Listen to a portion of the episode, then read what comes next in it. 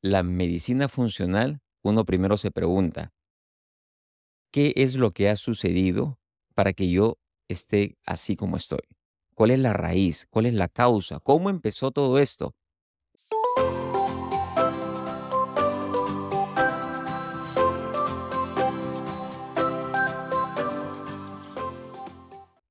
Hola, en este su primer episodio del video podcast Salud y Felicidad Plena con el Dr. Oscar, vamos a hablar de temas básicos. Primero definir qué es la salud.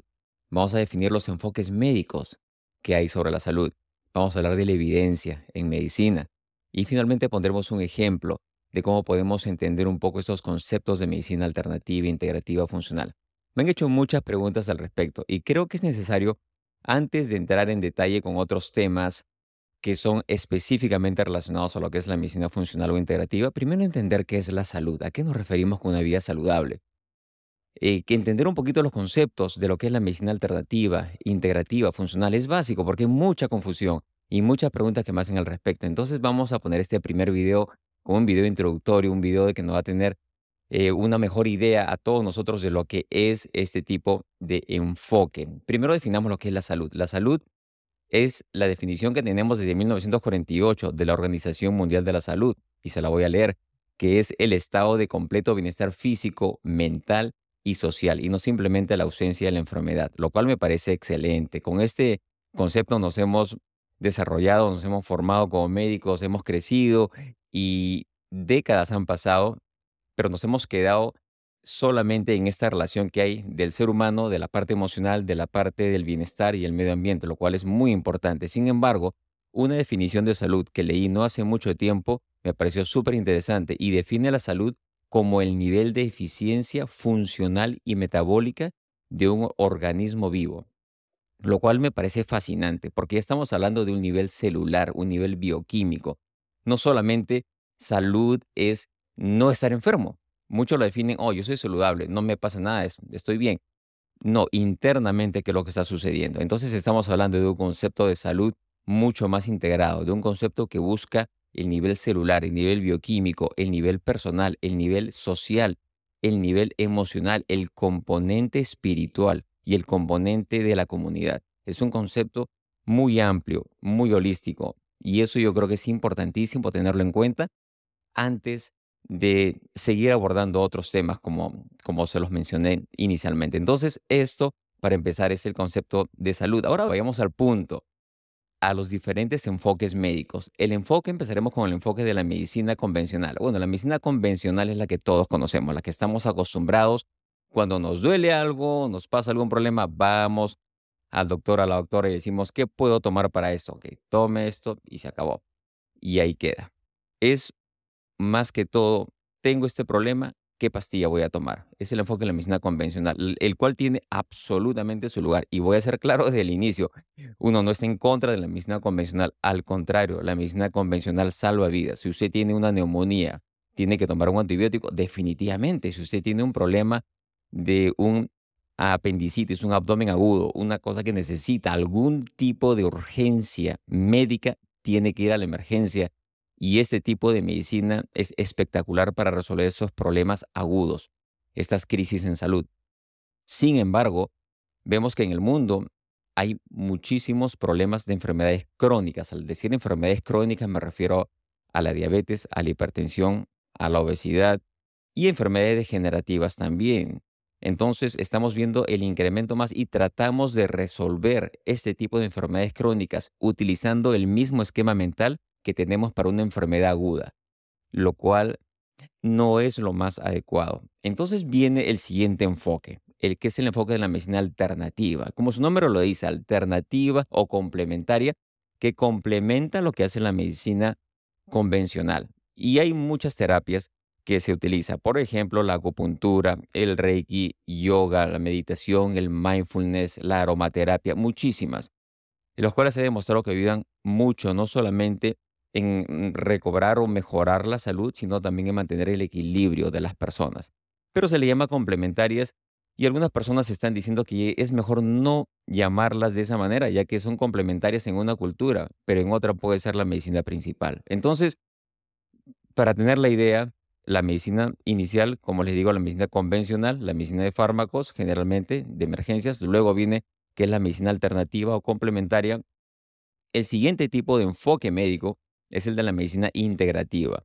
La medicina integrativa, como su nombre lo dice, integra, integra ambos mundos, integra el mundo de la medicina convencional, saco lo mejor de la convencional, utilizo fármacos cuando tengo que utilizarlos, por supuesto, y utilizo lo mejor de la medicina alternativa y complementaria. Y eso es un enfoque más holístico, por llamarlo de una manera. Al final del día, la idea no es confundirse con tantos nombres, la idea es entender el concepto de que somos seres complejos, somos seres muy complejos, inclusive a nivel celular, a nivel emocional, ni mencionarlo. Entonces, la idea también es tener un enfoque adecuado para, para cada problema médico que uno tiene. Y para eso es importante definir, tratar de entender qué son estas terapias eh, y, y por darme ejemplos y cómo funcionan.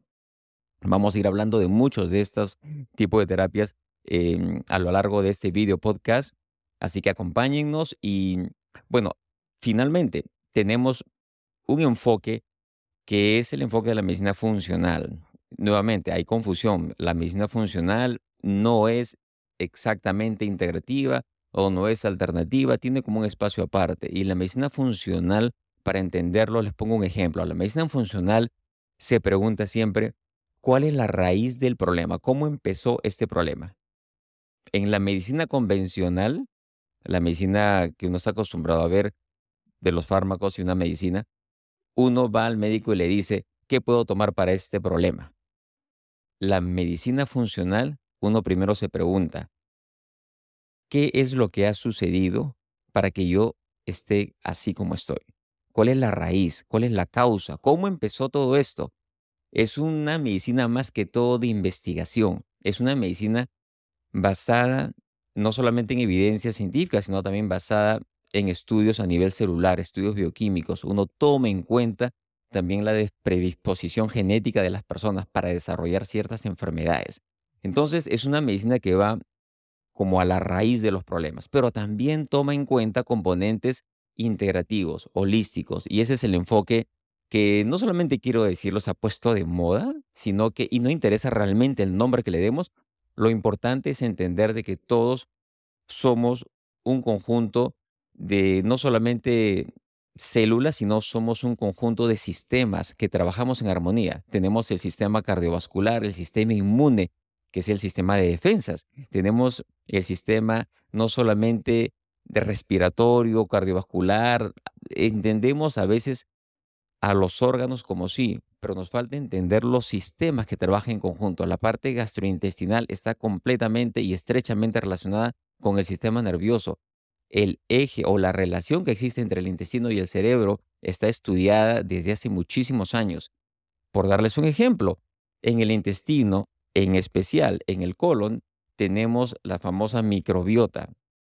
Son estos millones de organismos, entre bacterias, virus, hongos, sobre todo bacterias, que son benéficas para nosotros, que nos ayudan a estar bien. Es impresionante. Nosotros dependemos, nuestra salud depende muchas veces de cómo esté funcionando nuestra microbiota. La microbiota no solamente está en el sistema gastrointestinal, está en el sistema respiratorio, está en la piel, el sistema geniturinario, está por todos lados. Entonces, es importante entender que somos un conjunto de sistemas que tienen que trabajar en armonía y buscar de qué manera puedo restablecer esa armonía que en algún momento se rompió.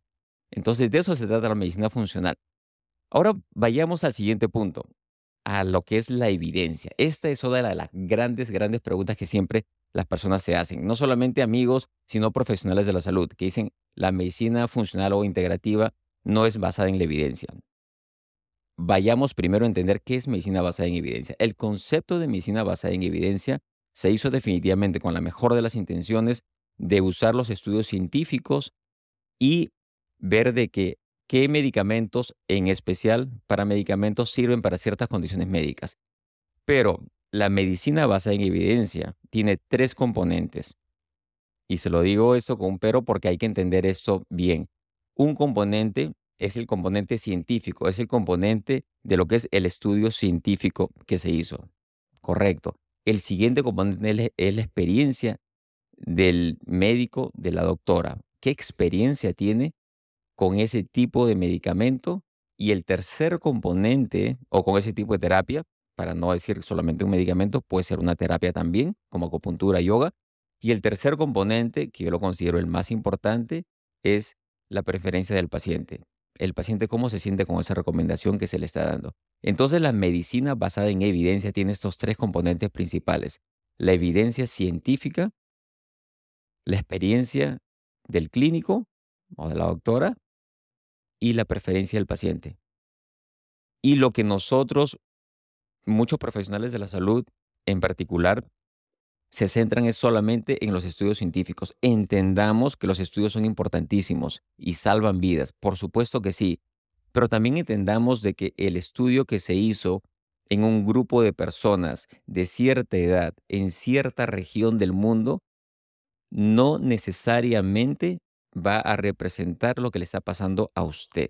Usted es un individuo que es completamente diferente a otros que el medicamento que funciona en cierto grupo de personas puede funcionar en usted es una buena posibilidad, pero hay que entender a usted como una persona que es diferente, diferente no solamente en el aspecto celular, bioquímico, en el aspecto eh, genético, además de las diferencias que hay en el, en el fenotipo, en la apariencia. Entonces, es importante, es importante ver la evidencia. Ahora, hay evidencia científica para estudios de acupuntura, de yoga, de meditación, de mindfulness, por supuesto que hay miles de estudios que se han hecho, en, especialmente en la última década o las últimas dos décadas, diría yo.